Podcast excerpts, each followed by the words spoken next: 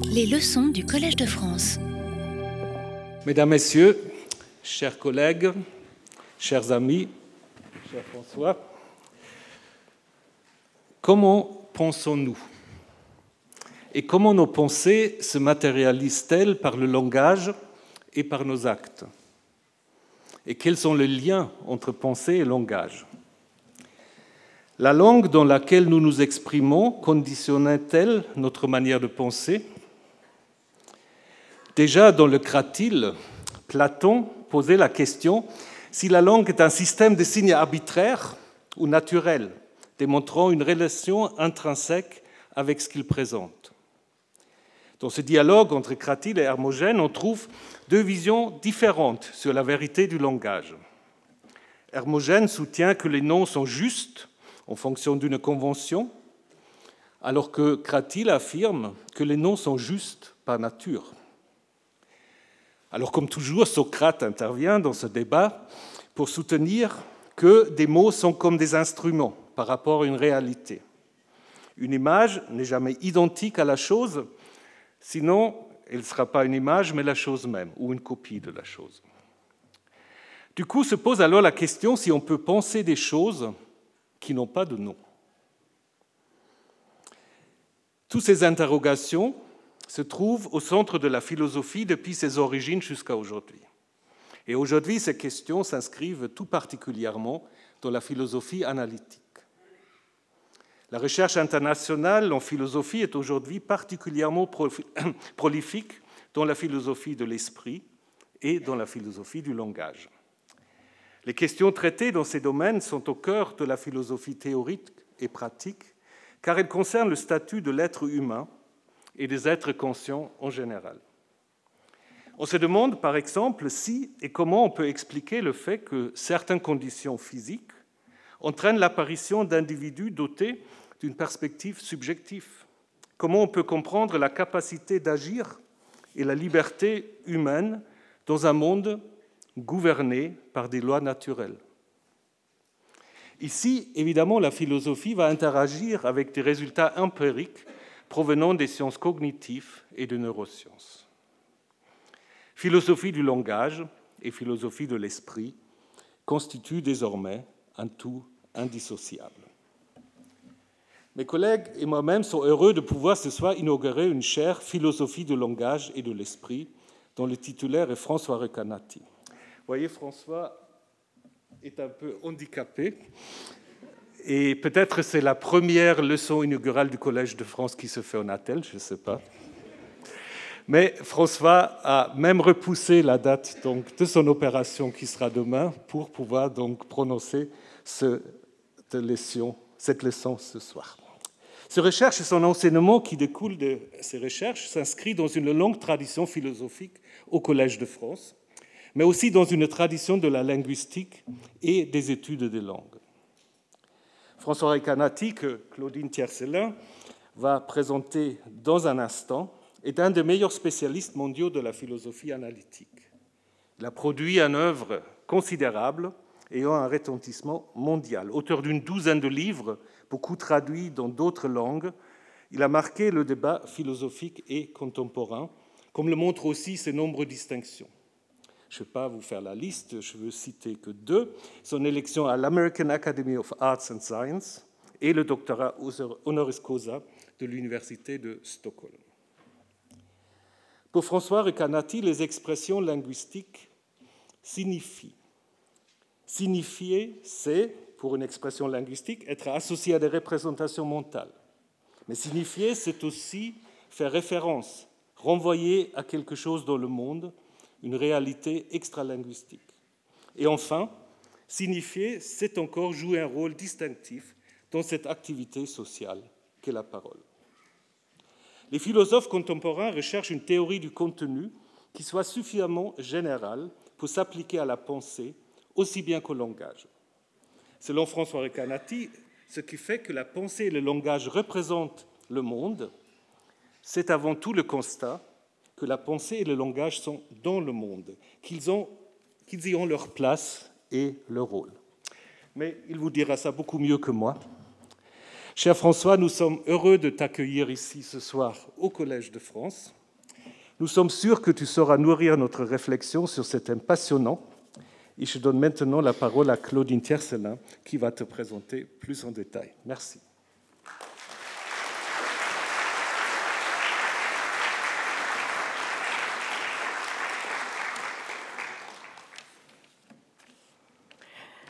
La philosophie s'est toujours souciée du sens des mots, de son caractère naturel ou conventionnel, de la relation des signes à la pensée et aux choses. Elle a toujours eu pour compagne la grammaire, qui s'occupe de la description des langues, la logique, qui prend en charge le raisonnement et l'argument, et la rhétorique, qui traite de l'art de parler et de persuader. Pour les philosophes classiques, ces questions relevaient d'une analyse des idées et de la manière dont la structure de l'esprit reflète, à travers la structure du discours, celle des choses. Quant aux empiristes, ils s'employèrent à donner une assise scientifique à l'étude de l'acquisition par l'esprit humain des significations et de leur expression dans le langage. Les philosophes, les logiciens et les linguistes du XXe siècle rejetèrent cette approche qui faisait du sens le produit des contenus mentaux et développèrent des conceptions objectivistes de la signification, retrouvant les conceptions stoïciennes et médiévales de la proposition et les systématisant en autant de théories des signes. Pourtant, la perspective cartésienne, qui faisait des mots le miroir des idées, ne disparut jamais vraiment et elle revint en force à la fin du XXe siècle, quand les sciences cognitives purent analyser la manière dont le cerveau traite les représentations mentales et linguistiques.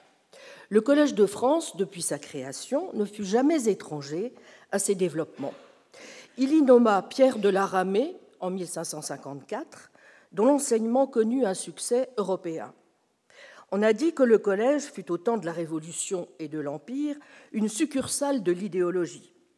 Par la suite, des linguistes comme Bréal, des psychologues comme Ribot, sans parler de Benveniste, se consacrèrent à ces questions.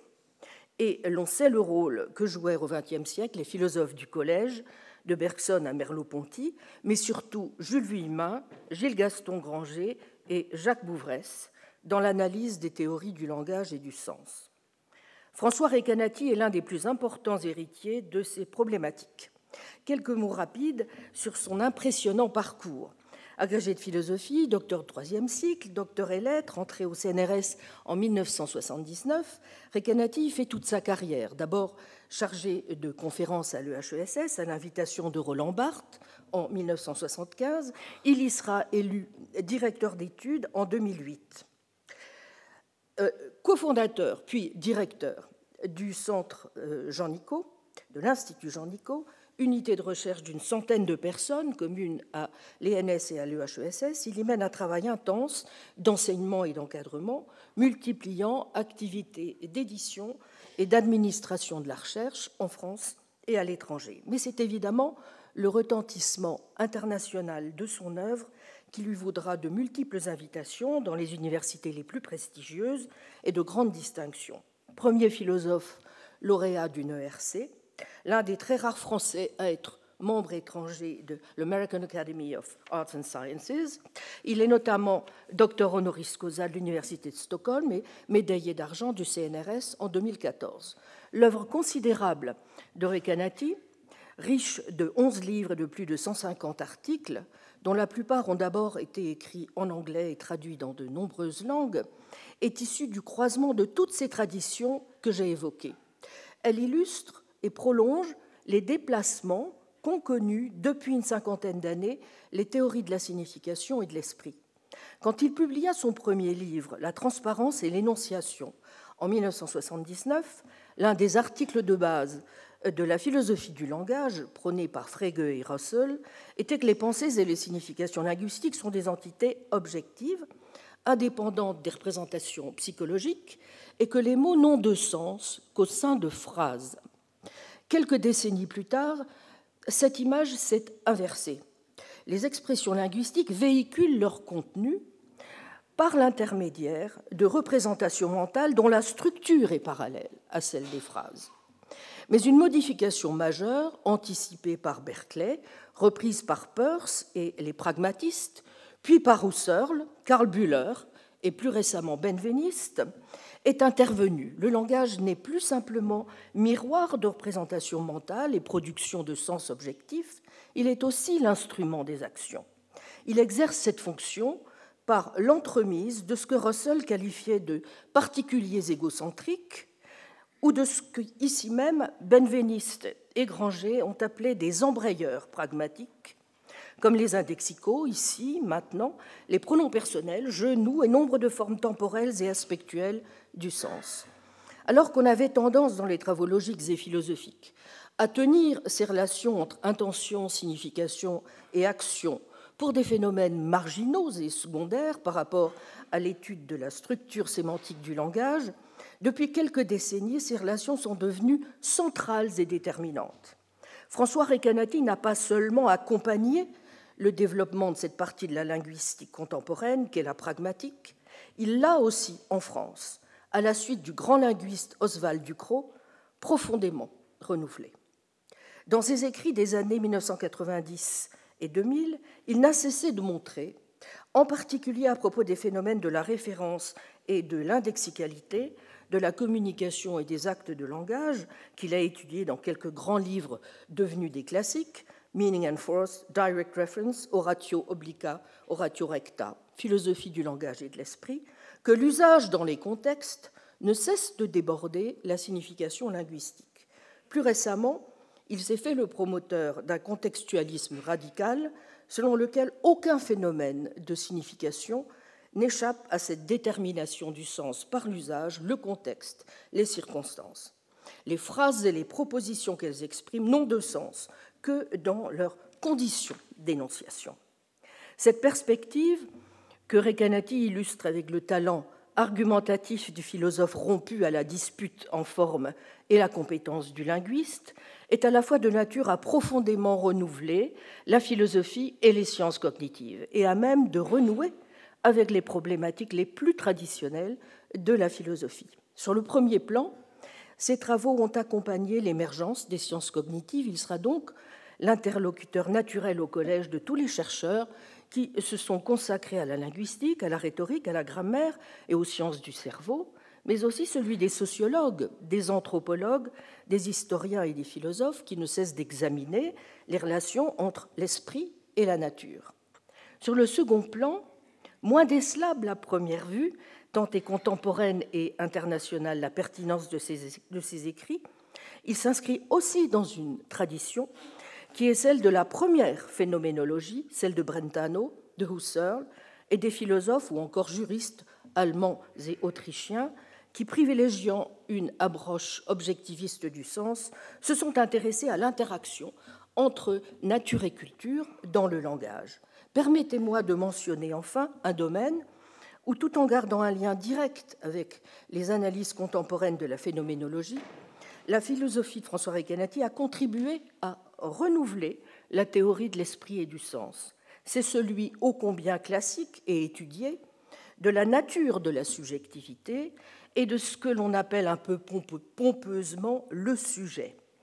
Recanati ne fait certes pas l'archéologie de cette figure, ni de son inscription historique. Mais dans ses livres récents, à travers une étude extraordinairement précise de la manière dont la subjectivité s'exprime dans le discours et dont elle est sous-tendue par la pensée, comme il le dit, perspectivale, selon le titre de son grand livre de 2007, il nous donne de précieux guides pour mieux appréhender cette question. Assurément, le contextualisme de Recanati peut parfois faire penser, surtout quand on est une métaphysicienne un peu obsédée par la prégnance de certains universaux réels, voire essentiels, à celui de Protagoras. Et Recanati a souvent croisé dans ses derniers travaux les idées du célèbre relativiste de l'Antiquité qui a tant de disciples aujourd'hui et dont, même en ce collège, on ne cesse de discuter les idées sous des formes variées. Mais discussion critique et délimitation des territoires conceptuels ne valent pas approbation. Et l'un des grands mérites de Recanati, par ses travaux, aussi originaux que profonds, sur le sens en contexte, est de nous donner précisément les moyens de discuter, d'évaluer, de prolonger et même de décider qui a le plus de chances d'avoir raison ou tort. C'est pourquoi je suis heureuse et impatiente, comme vous tous, d'accueillir François Recanati au nom de l'Assemblée des professeurs, de lui souhaiter la bienvenue au Collège de France.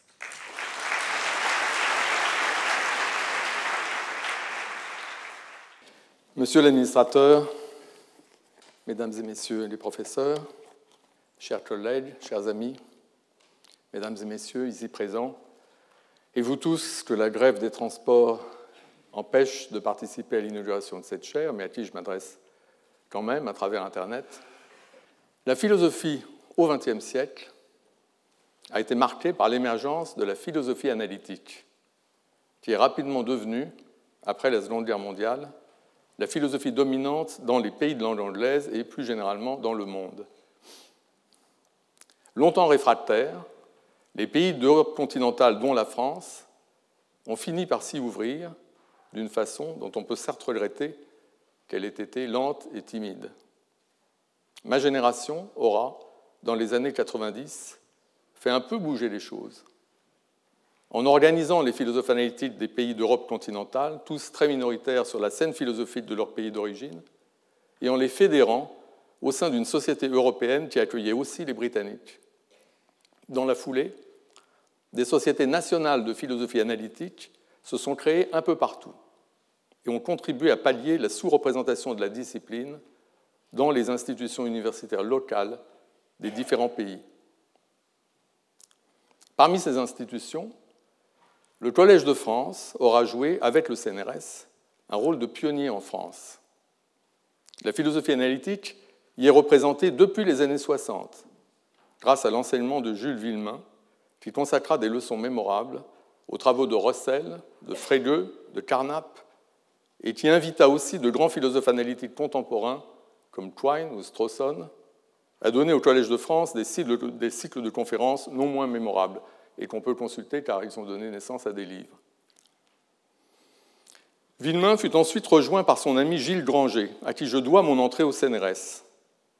Euh, tout comme je dois, euh, Claudine l'a rappelé, à un autre professeur du Collège de France, Roland Barthes, mon entrée euh, à l'EHESS. Chez Granger comme chez Villemain, l'indéniable admiration pour la philosophie analytique se mêlait de quelques distances. Plus nette fut l'adhésion de leur successeur, Jacques Bouvresse, principal introducteur de la philosophie analytique en France, à qui ma génération doit beaucoup peu avant de prendre sa retraite, Bouvresse transmit le flambeau à Claudine Tiercelin, que je remercie de ses mots de tout à l'heure et de son accueil. Je lui suis infiniment reconnaissant à elle et à Alain de Libéra de m'avoir introduit à mon tour au sein de cette prestigieuse institution dans laquelle, comme me le rappelait il n'y a pas longtemps un camarade d'alors, dès mon hypocagne, je rêvais d'entrer. La philosophie analytique comme la philosophie en général, euh, Thomas l'a rappelé il y a un instant, est divisée en deux grands secteurs, philosophie pratique et philosophie théorique. Chacun de ces secteurs étant à son tour subdivisé en sous-domaines. La philosophie du langage, dont mes propres travaux relèvent, est un de ces sous-domaines, un sous-domaine de la philosophie théorique. Mais c'est un sous-domaine qui joue un rôle particulier. Michael Dummett a été jusqu'à définir la philosophie analytique par l'idée qu'elle assigne, qu'elle érige la philosophie du langage en philosophie première, statut assigné d'abord à d'autres secteurs de la philosophie, comme la théorie de la connaissance chez les classiques, ou auparavant la métaphysique. Cette analyse de Domet est cependant discutable, car de son vivant même, la philosophie du langage ne jouait déjà plus tout à fait ce rôle dans la philosophie analytique. C'est pourquoi Domet lui-même entreprend de distinguer la philosophie analytique proprement dite, définie de la façon dont il le fait, de la tradition analytique plus englobante. Il reconnaît que, je cite, la préséance du langage sur la pensée dans l'ordre de l'explication a été inversée dans nombre de travaux récents inscrits dans la tradition analytique. C'est pourquoi ces travaux, selon lui, ne sont plus vraiment de la philosophie analytique. Donc sa position est discutable parce que de fait, la philosophie analytique a évolué dans un sens contraire à, sa définition. Mais il ne s'agit pas pour autant de minimiser le lien effectivement très étroit qui unit la philosophie analytique en général,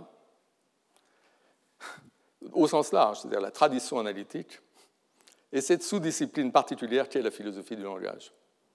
Et pour expliquer ce lien, pas si facile à expliquer, beaucoup ont invoqué l'idée de Carnap, selon laquelle la philosophie serait une discipline de second niveau, décalée et en retrait ou peut-être en surplomb par rapport aux autres, par rapport aux disciplines positives qui étudient tel ou tel secteur de la réalité.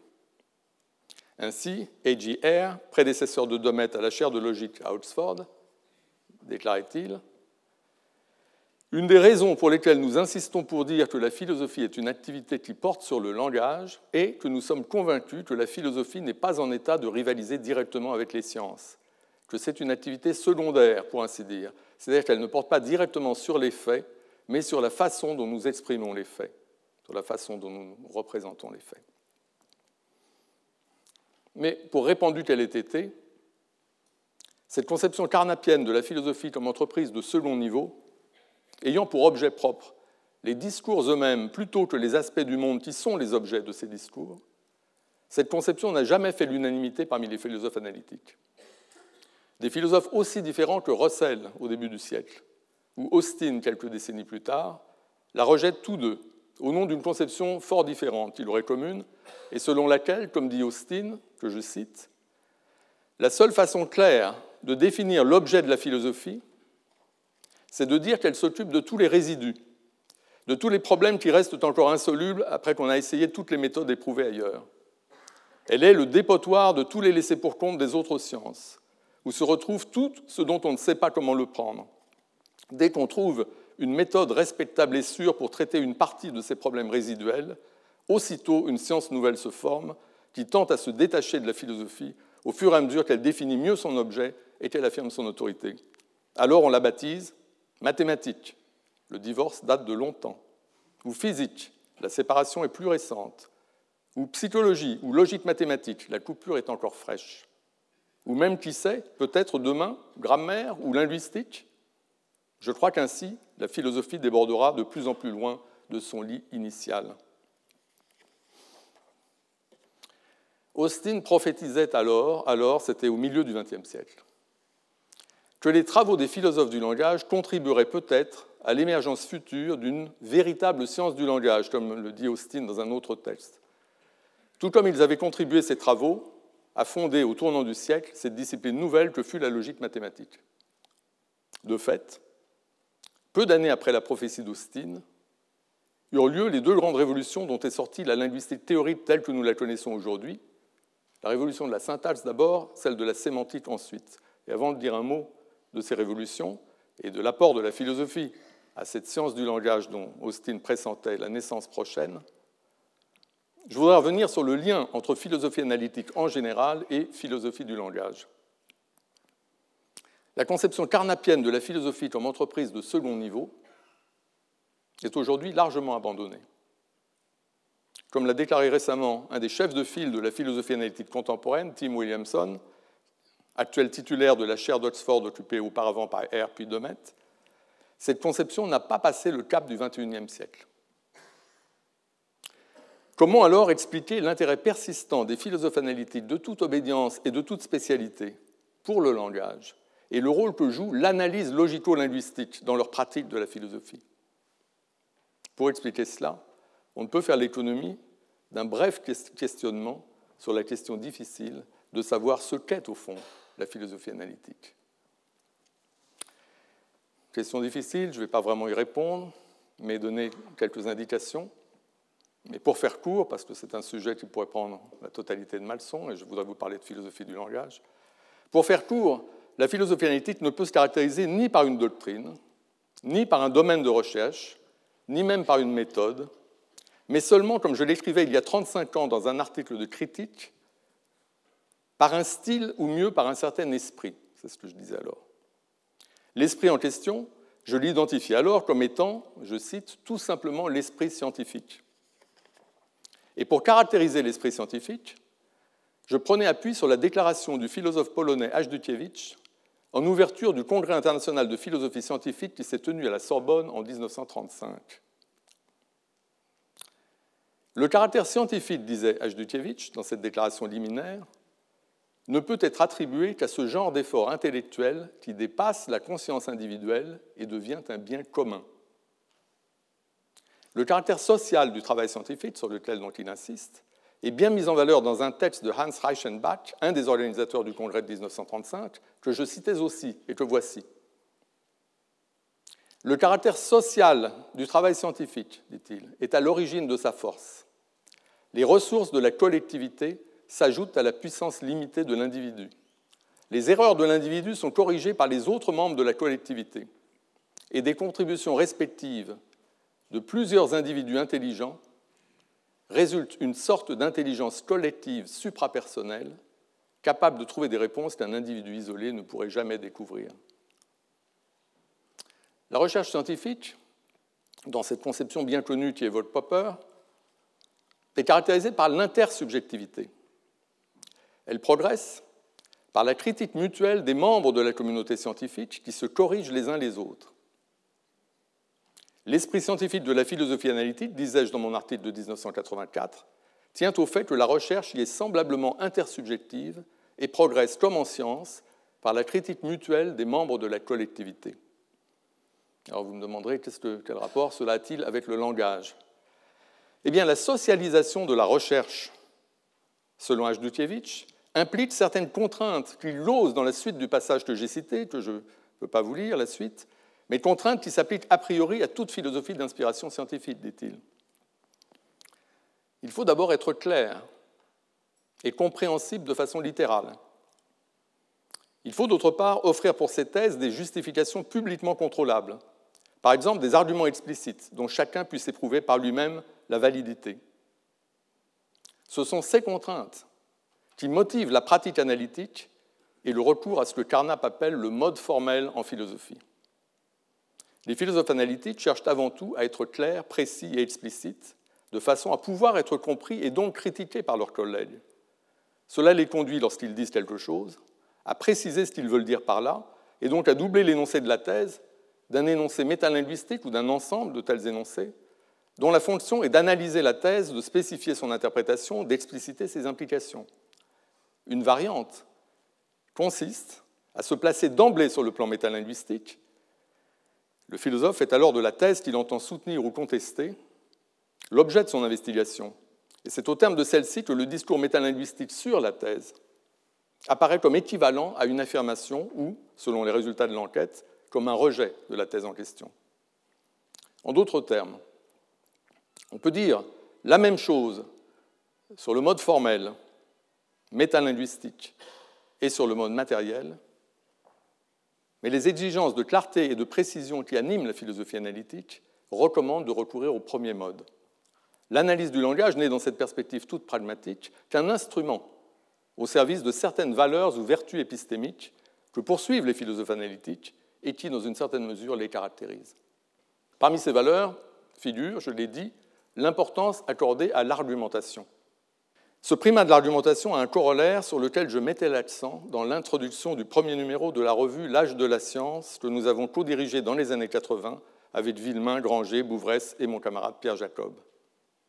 Ce corollaire est le rejet d'une certaine attitude intellectuelle que Jean-François Revel nommait dévotion et qu'il caractérisait par, je cite, l'usage régulier de ce qu'on pourrait nommer l'argument par les conséquences, qui consiste, en présence d'un raisonnement ou de l'expression d'un sentiment, à prendre en considération non point la force des preuves ou le poids des faits sur lesquels il se fonde, mais le caractère désirable ou indésirable des conclusions qu'il comporte par rapport à la prospérité d'une théorie ou d'une manière de penser ou de sentir auquel on tient.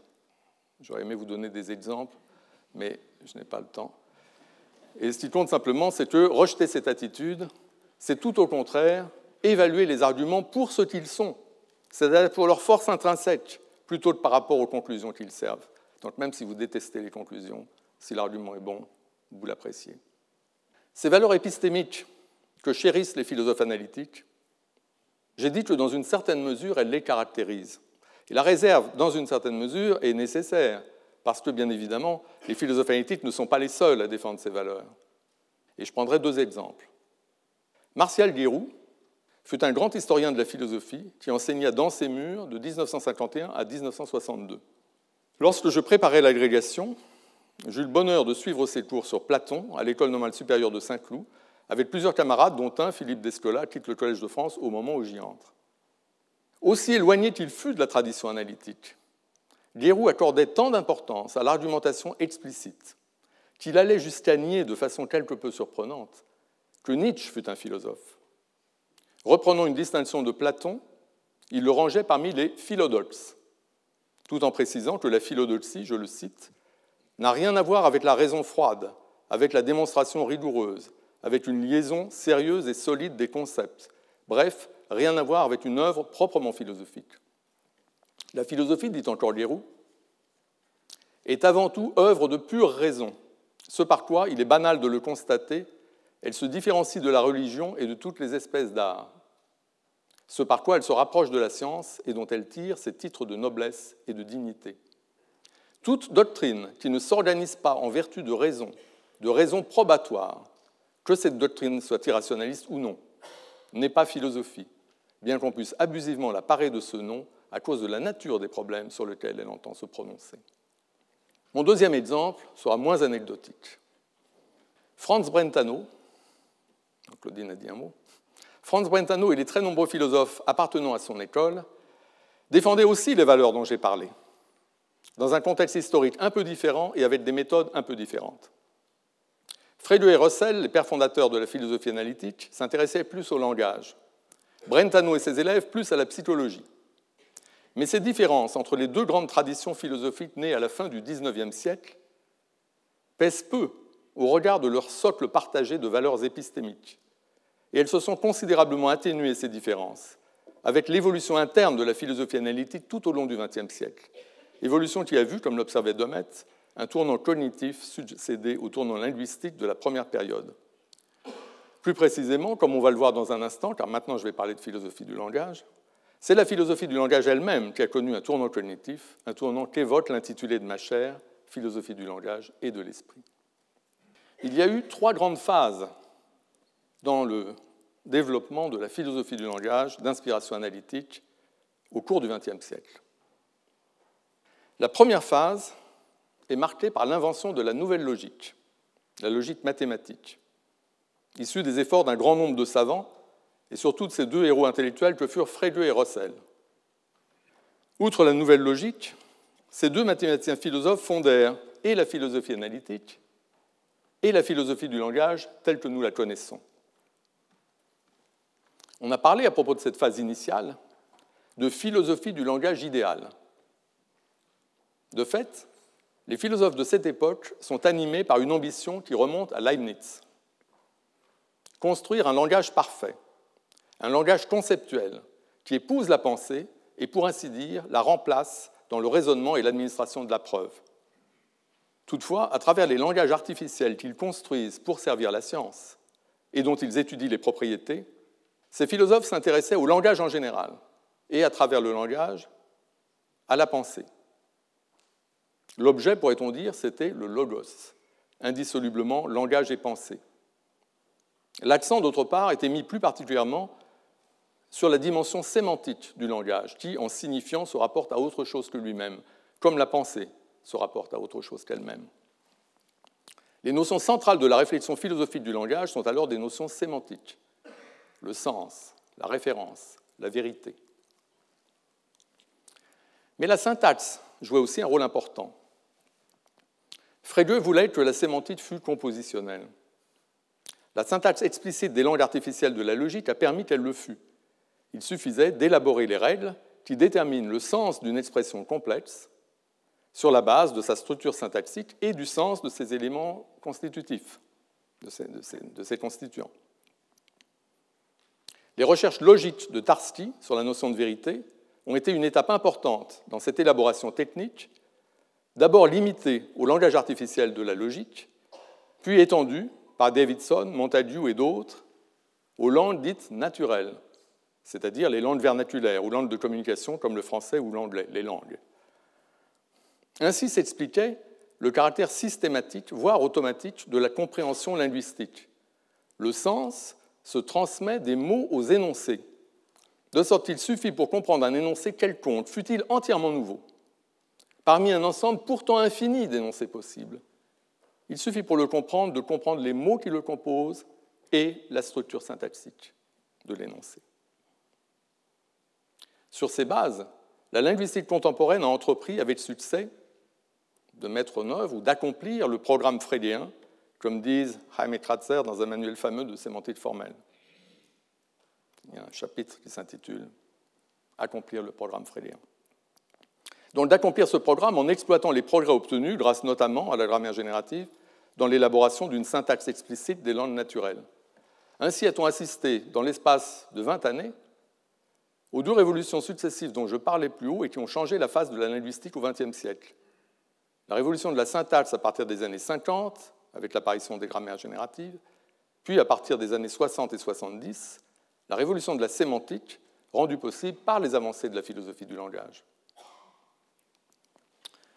Une troisième révolution, la révolution pragmatique, fut également d'origine philosophique. Elle correspond à la deuxième des phases que j'ai distinguées dans l'évolution de la philosophie du langage depuis le début du XXe siècle. À partir des années 30 et 40, marquées notamment par l'évolution des idées de Wittgenstein, tout un courant de la philosophie du langage s'est attaché à souligner ce qui distingue les langues parlées des langages formels de la logique. Ce mouvement a culminé dans les années 50, avec ce qu'on a appelé la philosophie du langage ordinaire. L'idée était qu'il fallait décrire le langage ordinaire, au lieu d'essayer de le réformer à la lumière d'un idéal logique étranger à sa réalité fondamentale. Décrire et non prescrire, Regarder le langage tel qu'il est comme phénomène naturel et non tel qu'il devrait être. Ce qui distingue radicalement les langues parlées des langages formels de la logique, c'est en particulier la dimension pragmatique. Le fait qu'en parlant, nous accomplissons des actes sociaux qui vont au-delà de la communication de propositions vraies ou fausses. La théorie des actes de parole, et plus généralement ce qu'on a, appelé la pragmatique, s'est imposé comme un composant nécessaire d'une théorie globale du langage. Les philosophes du langage ordinaire ont mis l'accent sur l'activité de parole qu'ils nomment discours et dont le langage, conçu comme un répertoire de formes, n'est que l'instrument. Les formes sont inertes, elles prennent vie dans cette activité qu'est le discours et qui doit être l'objet premier de l'analyse. Selon les philosophes du langage ordinaire, les notions sémantiques, comme la référence ou la vérité, relèvent en fait du discours, non du langage. Les phrases du langage ne sont ni vraies ni fausses. Elles ne le deviennent éventuellement que lorsqu'elles sont employées en contexte pour affirmer quelque chose, l'affirmation étant un acte de parole parmi d'autres. De même, les expressions du langage ne font pas référence à la réalité extralinguistique. Ce sont les utilisateurs du langage qui font référence en utilisant pour ce faire des formes linguistiques. La dépendance contextuelle, comme on dit, c'est-à-dire le fait qu'une même expression puisse faire référence à des choses différentes selon les contextes, ou qu'une même phrase puisse véhiculer des messages différents selon les contextes, était mise en avant comme la preuve qu'il faut distinguer langage et discours et qu'il faut commencer par analyser le discours. Cette nouvelle orientation pragmatique donnée à la philosophie du langage au milieu du siècle a rencontré en France un courant d'idées qui allait dans le même sens. Il me faut mentionner ici le grand linguiste Émile Benveniste, professeur au Collège de France de 1937 et même avant, puisqu'il a commencé comme professeur suppléant, de 1937 jusqu'à l'attaque cérébrale qu'il a privé de la parole en 1969. Ce que les philosophes du langage ordinaire appelaient le discours, Benveniste l'appelait l'énonciation.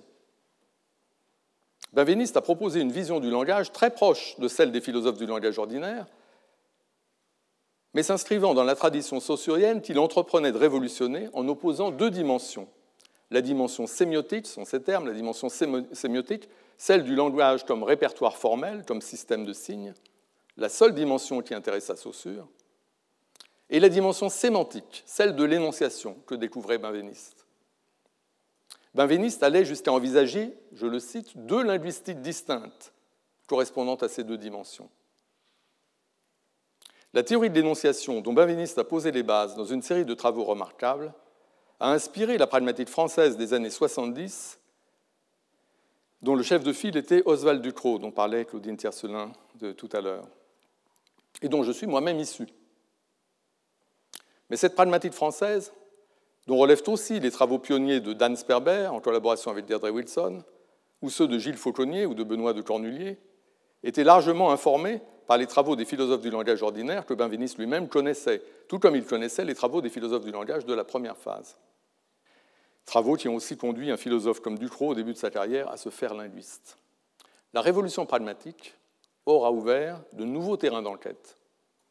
La théorie des actes de parole, esquissée indépendamment par Adolf Reinach dans la tradition phénoménologique et par Austin dans la tradition analytique, est inséparable de la théorie des actes sociaux en général et débouche sur la théorie des institutions. Qu'est-ce qu'une promesse? Qu'est-ce qu'un contrat? Qu'est-ce qu'un mariage? On rencontre ici des questions d'ontologie sociale. Tout cela a un lien avec le langage. Les faits institutionnels n'existent que pour autant que collectivement et publiquement, nous nous les représentons comme existants. La performativité du langage, c'est-à-dire le fait que certaines représentations ont le pouvoir de créer la réalité de ce qu'elles représentent, est ici l'élément clé. Comme le dit le philosophe analytique John Searle, qui enseigna jadis au Collège de France à l'invitation de Pierre Bourdieu, on peut rencontrer des sociétés qui ont le langage mais n'ont pas d'institution comme le mariage, mais on ne peut pas rencontrer de sociétés qui aient le mariage mais pas le langage. Je ne garantis pas la citation car je n'ai pas vérifié, ce n'était pas le mariage dont il parlait. Il y a un lien entre la possibilité d'accomplir des actes de parole et l'existence de réalités institutionnelles. Et ce lien demande à être élucidé. Une autre direction de recherche nous conduit du côté de la psychologie. Les actes de parole sont des actes. Comprendre un acte, c'est comprendre l'intention qui motive l'agent. Dans le cas d'un acte de parole, une intention communicative.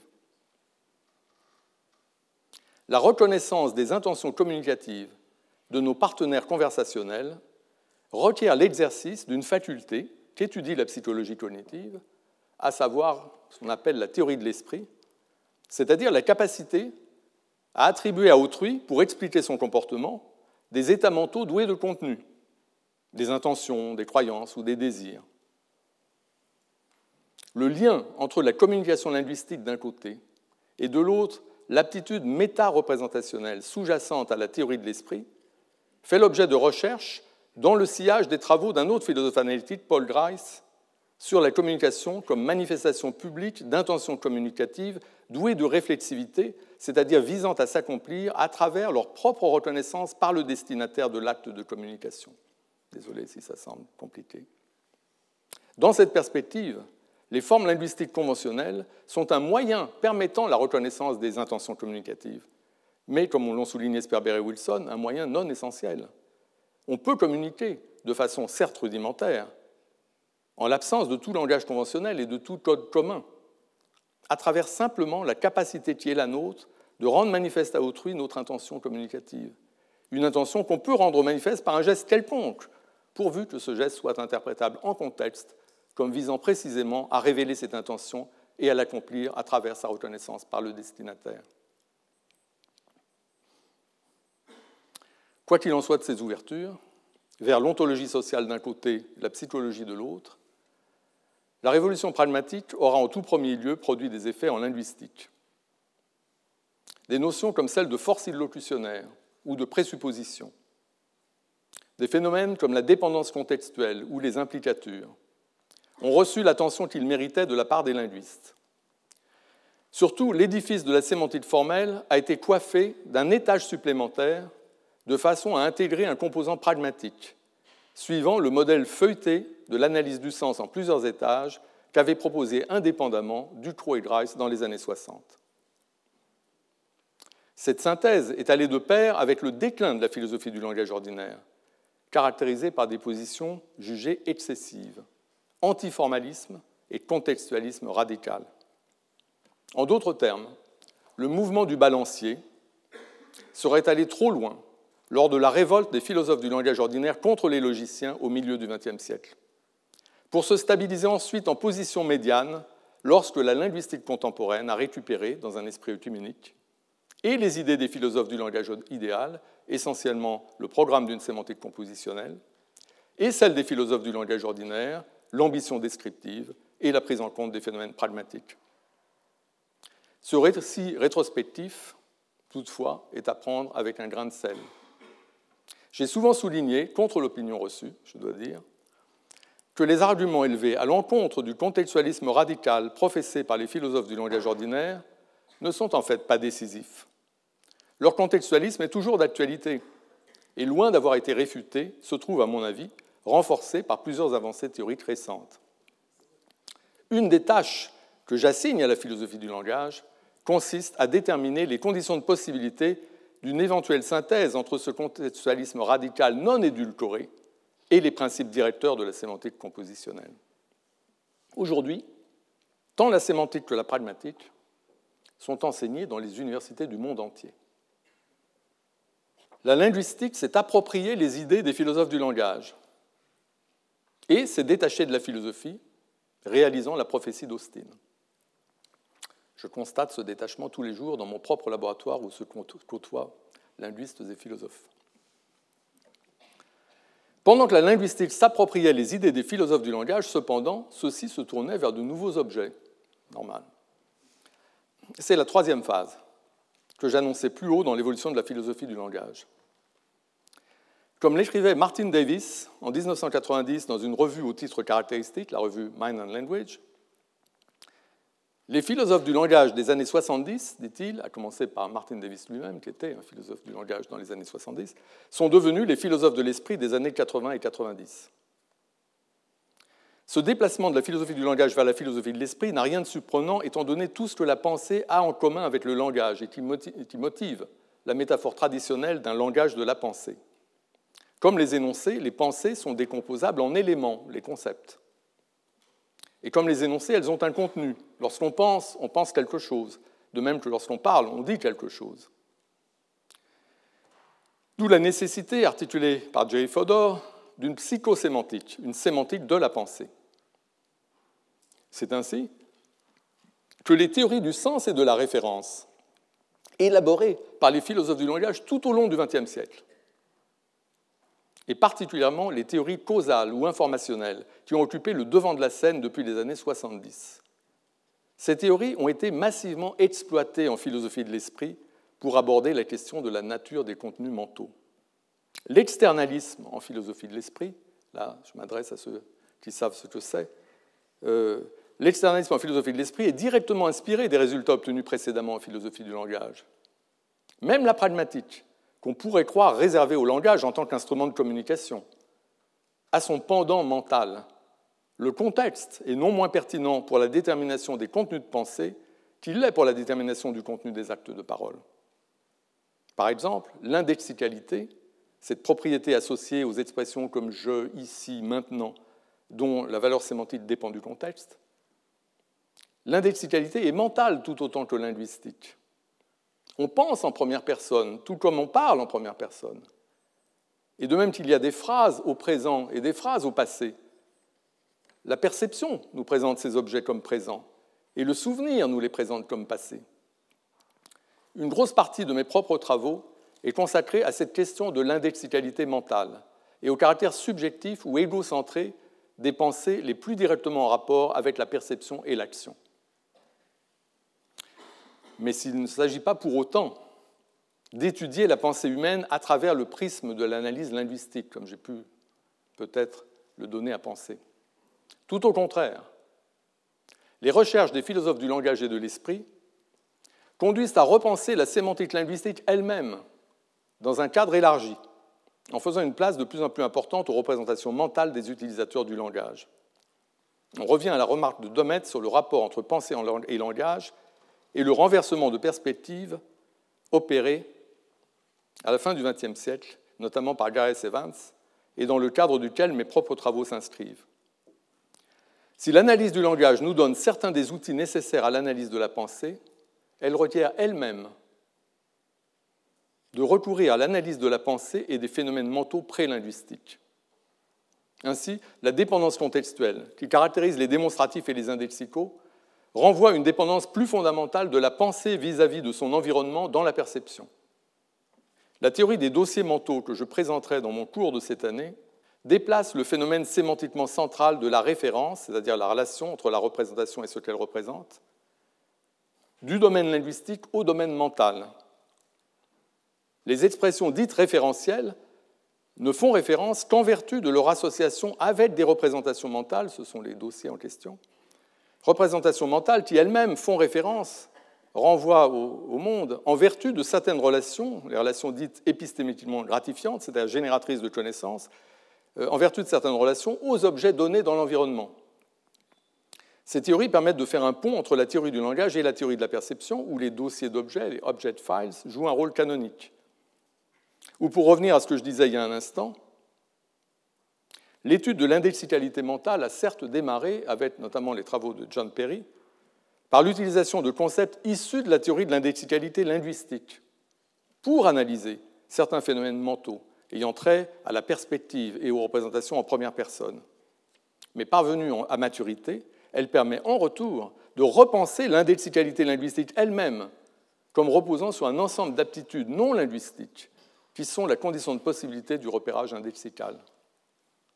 L'idée d'un système de représentation non linguistique servant de soubassement au système indexical du langage et déjà pourvu d'une sémantique propre a été formulée pour la première fois par le psychologue Karl Bühler. Et elle revient sur le devant de la scène grâce aux recherches des philosophes du langage et de l'esprit sur l'indexicalité mentale.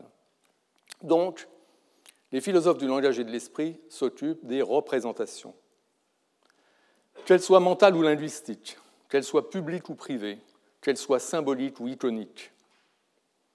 Ils ont en quelque sorte repris le projet persien d'une théorie générale des signes, projet dont Claudine Tiercelin a récemment parlé dans son cours. Ils s'intéressent à la nature et aux variétés du sens, de la signification naturelle des indices à la signification non naturelle des messages humains. Ils s'intéressent aux relations entre le langage, la pensée et la communication à ce qui distingue la pensée humaine de la pensée animale, à ce qui a permis son évolution. Comme les théoriciens des idées à l'âge classique, ils voient les représentations mentales comme un cas particulier de représentation douée de contenu et s'intéressent spécifiquement à ces états mentaux que les philosophes analytiques nomment attitudes propositionnelles, c'est-à-dire en fait les états mentaux dont je parlais tout à l'heure à propos de la théorie de l'esprit, les croyances, les désirs, les intentions. Les philosophes du langage et de l'esprit étudient leur structure logique, leur typologie, leur rôle dans les explications que donne le sens commun du comportement, comme si je dis il a pris son parapluie parce qu'il croyait qu'il allait pleuvoir et ne voulait pas être mouillé. Ils étudient la nature de ces explications psychologiques fondées sur le contenu, par rapport aux explications causales ordinaires. Et plus généralement, ils visent à résoudre ce que les philosophes, suivant Brentano, appelle le problème de l'intentionnalité. C'est un terme technique qui n'a rien à voir avec intention. C'est-à-dire qu'ils cherchent à élucider la nature des objets de pensée, ou plus exactement, de la relation entre la pensée et ces objets. Ce problème de l'intentionnalité, ou plutôt ce mystère, je devrais dire, affleure dans un passage célèbre des pensées de Pascal que j'aime à citer et que voici donc. Par l'espace, dit Pascal, par l'espace, l'univers me comprend et m'engloutit comme un point. Par la pensée, je le comprends. De quelle nature est cette compréhension mentale? Notre appartenance au monde naturel, ce monde qui me comprend et m'engloutit comme un point, n'est pas fondamentalement mystérieuse. Mais la relation en vertu de laquelle ce monde naturel je le comprends en l'internalisant dans la pensée, en le représentant. Cette relation est un mystère. Il ne s'agit en effet pas d'une véritable relation, puisque le second terme de la, relation, la chose représentée, peut n'avoir aucune réalité indépendante de la représentation elle-même. On peut se représenter l'inexistant et même peut-être l'impossible. Le mystère, dans sa plus grande généralité, c'est bien celui de la représentation, du contenu, du sens. Pour résumer, mesdames et messieurs, la période contemporaine se caractérise par un double mouvement. D'un côté, appropriation et validation par la linguistique des idées issues de la philosophie du langage du XXe siècle. De l'autre, fusion de la philosophie du langage et de la philosophie de l'esprit au sein d'une théorie générale du contenu. Seconde héritière de la philosophie du langage du XXe siècle à côté de la linguistique, la philosophie du langage et de l'esprit a partie liée avec les sciences cognitives. Comme les sciences cognitives, elle cherche à comprendre ce système de représentation complexe qu'est l'esprit humain et la façon dont s'articulent perception, action, mémoire, pensée, langage, communication et raisonnement. Dans sa leçon inaugurale, il y a déjà un quart de siècle, Jacques Bouvresse jugeait indispensable d'attribuer à la perception un contenu et des formes d'organisation qui ne sont pas conceptuelles. Il ajoutait Nous ne pouvons pas faire comme si l'analyse de la pensée perceptuelle ne devait commencer qu'avec l'analyse des pensées que nous sommes amenés à appréhender à exprimer verbalement sur la base de notre expérience perceptuelle. Il y a donc d'un côté, nous rappelle-t-il, l'expérience avec son contenu sui generis, et de l'autre, la pensée conceptuelle, qui, je cite à nouveau Bouvresse, réussit dans la perception à s'articuler avec un donné extra-conceptuel pour constituer ce qu'on peut espérer être une authentique connaissance de la réalité perçue. Mes recherches sur l'indexicalité mentale portent précisément sur ce point d'articulation entre l'expérience sensible et la pensée conceptuelle, et sur les différents niveaux de contenu que cette articulation implique. Outre le contenu non conceptuel de l'expérience et le contenu conceptuel des pensées fondées sur elle, il faut faire une place aussi au contenu que l'on communique lorsqu'on entreprend de partager ses pensées avec autrui. Un des problèmes que j'évoquerai cette année dans mon cours vient de ce que, pour s'articuler à l'expérience sensible, les pensées doivent épouser la perspective du sujet percevant et agissant. Elles doivent être subjectives, comme le sont ces pensées qu'on exprime à l'aide d'expressions indexicales, je, ici, maintenant.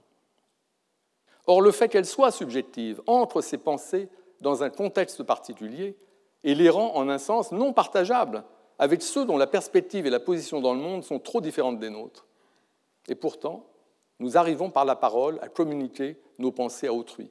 Ces mêmes pensées que leur caractère subjectif rend en principe non partageables. Il y a là une sorte de paradoxe, signalé par Frege dans le passage bien connu où il dit qu'une pensée en première personne n'est accessible qu'au sujet qui la pense, ce qui rend mystérieux le fait que nous arrivions tout de même à communiquer de telles pensées. La solution du paradoxe, selon moi, consiste à abandonner l'idée que la communication implique littéralement le partage ou la reproduction des pensées, au profit d'une conception moins exigeante mais plus difficile à articuler, selon laquelle la communication implique seulement la coordination des pensées. Cette même relation de coordination intervient aussi dans la dynamique intra-individuelle des pensées indexicales. Par exemple, lorsqu'un jugement initialement fondé sur la perception, il pleut, persiste, mais sur la base désormais du souvenir, il pleuvait. La difficulté dans les deux cas, la communication et la dynamique cognitive, consiste à définir une notion de contenu commun, de contenu partagé ou de contenu persistant, si l'on veut, sur la base de cette relation de coordination dont le caractère non transitif empêche cependant d'identifier le contenu en question à une classe d'équivalence de pensée. Je viens donc de mentionner trois domaines qui tous trois intéressent la théorie du contenu, mais qui font intervenir des contenus de types différents qu'il faut cependant articuler entre eux. Ces trois domaines sont l'expérience sensible, la pensée conceptuelle et la communication. Le langage est un quatrième domaine, avec ses contenus propres, qui demandent aussi à être articulés aux autres. Lorsqu'on exprime une pensée linguistiquement, il ne suffit pas de distinguer la pensée source et le contenu que l'on communique effectivement à autrui. Il faut faire une place aussi au contenu linguistique intrinsèque de l'énoncé au moyen duquel la pensée est exprimée. Certes, on l'a vu, la communication n'est pas nécessairement linguistique. On peut communiquer par des gestes non conventionnels ou par des regards.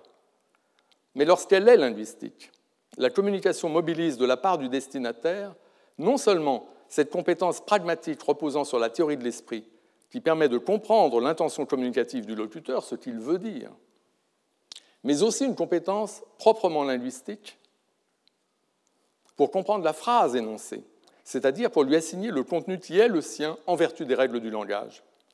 Cela pose évidemment la question de savoir ce qu'est ce contenu linguistique intrinsèque auquel le destinataire de l'acte de communication est censé avoir accès simplement en vertu de ses compétences proprement linguistiques. Il est traditionnel en philosophie du langage de distinguer plusieurs niveaux de contenu proprement linguistique pour un énoncé, en plus de ce que le locuteur veut dire, c'est-à-dire en plus de ce contenu pragmatique ou communicatif. Considérons deux personnes qui, chacune dans son contexte, disent toutes deux il pleut. Et écartons d'emblée la question de savoir ce que ces personnes veulent dire par là. Par exemple, que ce n'est pas le moment de sortir, ou au contraire qu'il faut sortir pour rentrer le linge. Quel que soit le contenu ultime qu'elles cherchent à communiquer, ces personnes disent la même chose, à savoir qu'il pleut. Cependant, il y a aussi un sens où elles disent des choses différentes, puisque chacune parlant du lieu où elle se trouve, il se peut que l'une ait raison et l'autre tort. Pour rendre compte de ce type de cas, on peut invoquer la distinction entre la signification linguistique conventionnelle de la phrase il pleut, qui est constante, qui relève du système du langage, et qui, parce qu'elle est constante, justifie l'idée que les deux personnes disent la même chose, et la proposition exprimée en contexte, qui, elle, varie en fonction du lieu dont on parle parce qu'elle y fait implicitement référence. Dans cette conception, dire qu'il pleut, c'est dire qu'il pleut là où l'on est. Mais on peut aussi invoquer une autre distinction pour rendre compte de ce type de cas. Une autre distinction possédant un terme commun avec la première, à savoir la distinction entre la proposition exprimée dont je viens de parler et ce qu'avec les théoriciens des situations, j'appelle la proposition austinienne, qui prend en compte la situation dont on parle, en plus de ce qui est dit à son sujet, ce qui est dit correspondant à la proposition exprimée. Il y a aussi une troisième distinction, potentiellement pertinente pour l'analyse de ce type de cas. Celle que font des auteurs comme Dummett, Evans et David Lewis entre le contenu compositionnel d'un énoncé, c'est-à-dire ce qui serait préservé si l'énoncé il pleut était enchâssé au sein d'un énoncé plus complexe, par exemple si je disais à chaque fois que je me promène il pleut, donc, le contenu compositionnel d'un énoncé, ce qui serait préservé si on l'enchassait, et le contenu assertorique de l'énoncé, correspondant aux conditions de vérité de la phrase prononcée en isolation. La philosophie du langage fournit ainsi, vous le voyez, une batterie de distinctions, j'ai donné ça à titre d'exemple, batterie de distinctions dont les relations mutuelles ne sont pas totalement élucidées, mais réclament de l'être. Ces distinctions sont-elles toutes légitimes et nécessaires? Comment s'articulent-elles entre elles? Certaines se laissent-elles réduire à d'autres? D'autres questions pressantes concernent les analogues de ces distinctions du côté du mental. Deux personnes qui, chacune dans son contexte, perçoivent le bruit de la pluie, en concluent qu'il pleut et décident de prendre leur parapluie. Ces deux personnes pensent la même chose en un certain sens de penser la même chose. Mais elles ne pensent pas la même chose en un autre sens, puisqu'à nouveau, il se peut que l'une ait raison et l'autre tort. On a donc ici aussi besoin de deux niveaux de contenu, ce que les philosophes de l'esprit appellent le contenu étroit et le contenu large.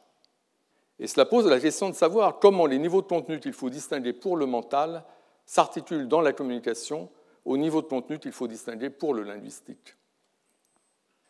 Une question un peu différente, mais liée à celle de l'articulation du mental et du linguistique, porte sur la nature de ces niveaux de contenu qu'on peut distinguer pour un énoncé donné comme il pleut. Ces niveaux sont-ils bien tous des aspects du contenu linguistique intrinsèque de l'énoncé? Cette question permet de reformuler le débat opposant les deux courants de la philosophie du langage que j'ai nommé le littéralisme et le contextualisme, un débat auquel j'ai moi-même pris une part active. Entre le contenu pragmatique d'un énoncé, c'est-à-dire ce que le locuteur veut dire, qui relève de la communication, et la signification linguistique de la phrase énoncée, qui relève du système du langage. Il y a, je l'ai dit, plusieurs niveaux intermédiaires, notamment la proposition exprimée, ce qui est dit. La proposition en question doit être distinguée de la signification linguistique conventionnelle de la phrase du fait de la dépendance contextuelle. Mais si on admet que parmi les règles que maîtrise inconsciemment tout locuteur d'une langue, il y en a qui déterminent la valeur sémantique que prennent les expressions indexicales comme je relativement au contexte d'énonciation, alors on peut maintenir que les règles du langage permettent de déterminer pour une phrase quelconque quelle proposition est exprimée par cette phrase dans un contexte quelconque? Dans cette conception que j'appelle littéraliste, la proposition exprimée est un niveau de contenu linguistique, c'est-à-dire un niveau de contenu déterminé par les règles du langage. Le contextualisme, tel que je le comprends et le défends, rejette cette conception. Dans l'optique contextualiste, la proposition exprimée par le locuteur, et a fortiori la proposition austinienne, n'est pas un niveau de contenu proprement linguistique. C'est un niveau de contenu qui relève fondamentalement de la communication, et dont l'identification dépend du contenu des états mentaux qui sont attribués au locuteur par le destinataire pour expliquer son acte de parole. En d'autres termes, les pensées ont un contenu, les phrases au moyen desquelles nous les exprimons ont un contenu, et les actes de parole que nous accomplissons lorsque nous énonçons ces phrases dans la communication ont également un contenu, mais ces contenus ne sont pas tous de même nature. Le contenu des phrases en particulier n'est pas de nature propositionnelle. Et si les phrases expriment des propositions en contexte, ces propositions ne sont rien d'autre que le contenu des actes de parole accomplis en énonçant ces phrases. Alors, je viens de parler de l'interaction entre ces deux domaines sémantiques que sont le langage et la communication, et des problèmes de frontières bien connus dont débattent les philosophes du langage. Mais le langage ne sert pas seulement à communiquer, il sert aussi à penser. L'interaction pertinente ici, c'est celle entre le système linguistique et le système conceptuel. Comment comprendre cette interaction? En particulier, quels aspects de la pensée conceptuelle dépendent fondamentalement du langage?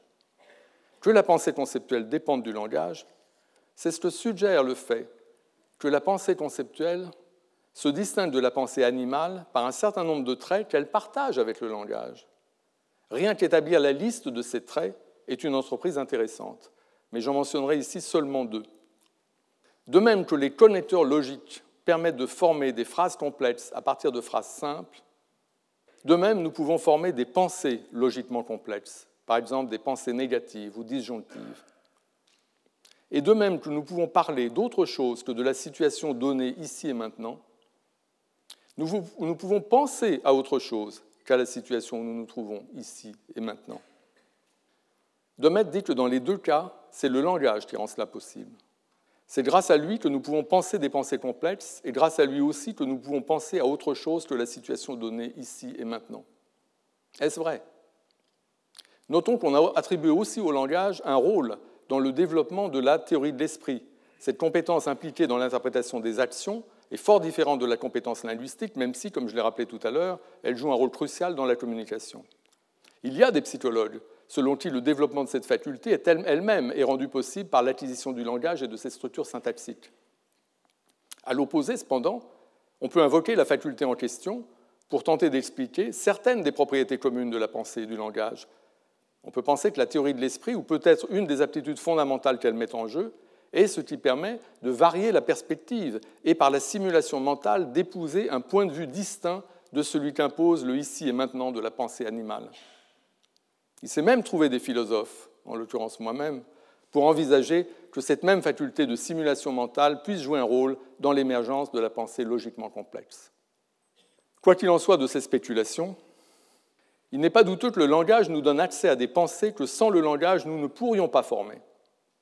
Comme je l'ai suggéré dans mon intervention au colloque de rentrée du Collège de France l'année dernière, un grand nombre de nos pensées font intervenir des concepts d'une nature particulière des concepts dont le fonctionnement rappelle celui des concepts indexicaux, à ceci près qu'ils exploitent non les relations directes aux entités présentes dans l'environnement où nous percevons et agissons, mais les relations indirectes à des entités possiblement très distantes dans le temps et l'espace, entités dont la communauté linguistique nous a légué des traces sous forme de mots qui y font référence.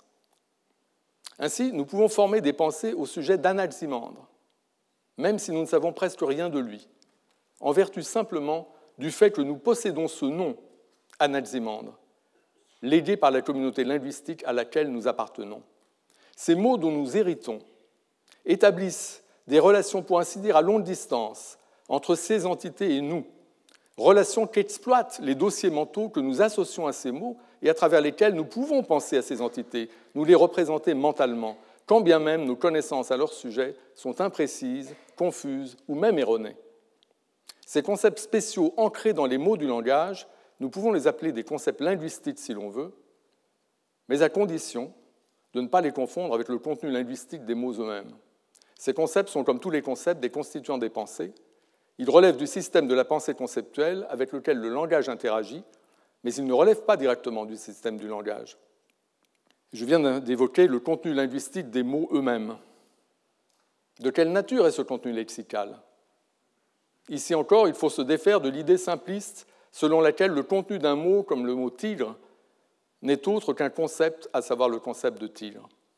la sémantique lexicale qui étudie le contenu des mots et la psychologie de la catégorisation qui étudie les concepts n'ont pas encore fait leur jonction.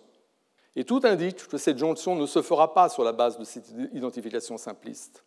En particulier, une théorie de la signification des mots doit reconnaître comme fondamental le phénomène de la polysémie, c'est-à-dire le fait qu'un mot de la langue ne correspond pas à un concept donné, mais tout au plus à, un réseau de concepts distincts liés entre eux par des relations de famille. Ces relations de famille sont suffisamment présentes dans la conscience linguistique des locuteurs de la langue pour assurer l'unité sémantique de l'expression, malgré la pluralité des concepts associés, et distinguer ainsi la polysémie de l'homonymie. Les expressions polysémiques, c'est-à-dire à des degrés divers toutes les expressions de la langue, expriment bien des concepts particuliers lorsqu'on les emploie dans un contexte particulier. Mais ces concepts, ou le contenu de ces concepts, ne sauraient être identifiés au contenu proprement linguistique de l'expression elle-même. Le phénomène de la polysémie apporte ainsi de l'eau au moulin du contextualisme, selon lequel il faut généraliser à toutes les expressions et ne pas restreindre aux expressions indexicales la distinction entre la signification linguistique d'une expression type, comme disent les philosophes, et le contenu conceptuel véhiculé en contexte par une occurrence de cette expression. Et puisque je parle de contextualisme et qu'il est temps de conclure, je le ferai en précisant que cette position, le contextualisme, était commune à tous les protagonistes de ce que j'ai appelé la pragmatique française des années 70 et 80. Nous adhérions tous, je suppose, presque tous peut-être, à l'idée que les notions sémantiques, comme celles de sens, de référence ou de contenu propositionnel, relèvent fondamentalement du discours, non du langage proprement dit.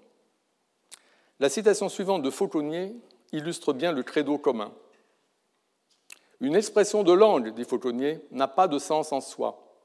Elle a plutôt un potentiel de sens, et c'est dans un discours complet en contexte qu'il y aura production et actualisation de sens. Cette position, c'était également celle de Benveniste, figure tutélaire sous l'égide de laquelle je me permets de placer cette chaire que nous inaugurons 50 ans exactement après la fin de son enseignement au Collège de France. Je finirai donc cet exposé par une citation où Benveniste affirme à sa façon le credo contextualiste. Avec la phrase et la proposition qu'elle exprime, dit Benveniste, on quitte le domaine de la langue comme système de signes et l'on entre dans un autre univers, celui de la langue comme instrument de communication dont l'expression est le discours. Il ne s'agit plus cette fois du signifié du signe, mais de ce qu'on peut appeler l'intenté, de ce que le locuteur veut dire, de l'actualisation linguistique de sa pensée. Du sémiotique au sémantique, il y a un changement radical de perspective. Le sémiotique se caractérise comme une propriété de la langue, le sémantique résulte d'une activité du locuteur qui met en action la langue. Je vous remercie. Retrouvez tous les contenus du Collège de France sur www.colège-2-france.fr.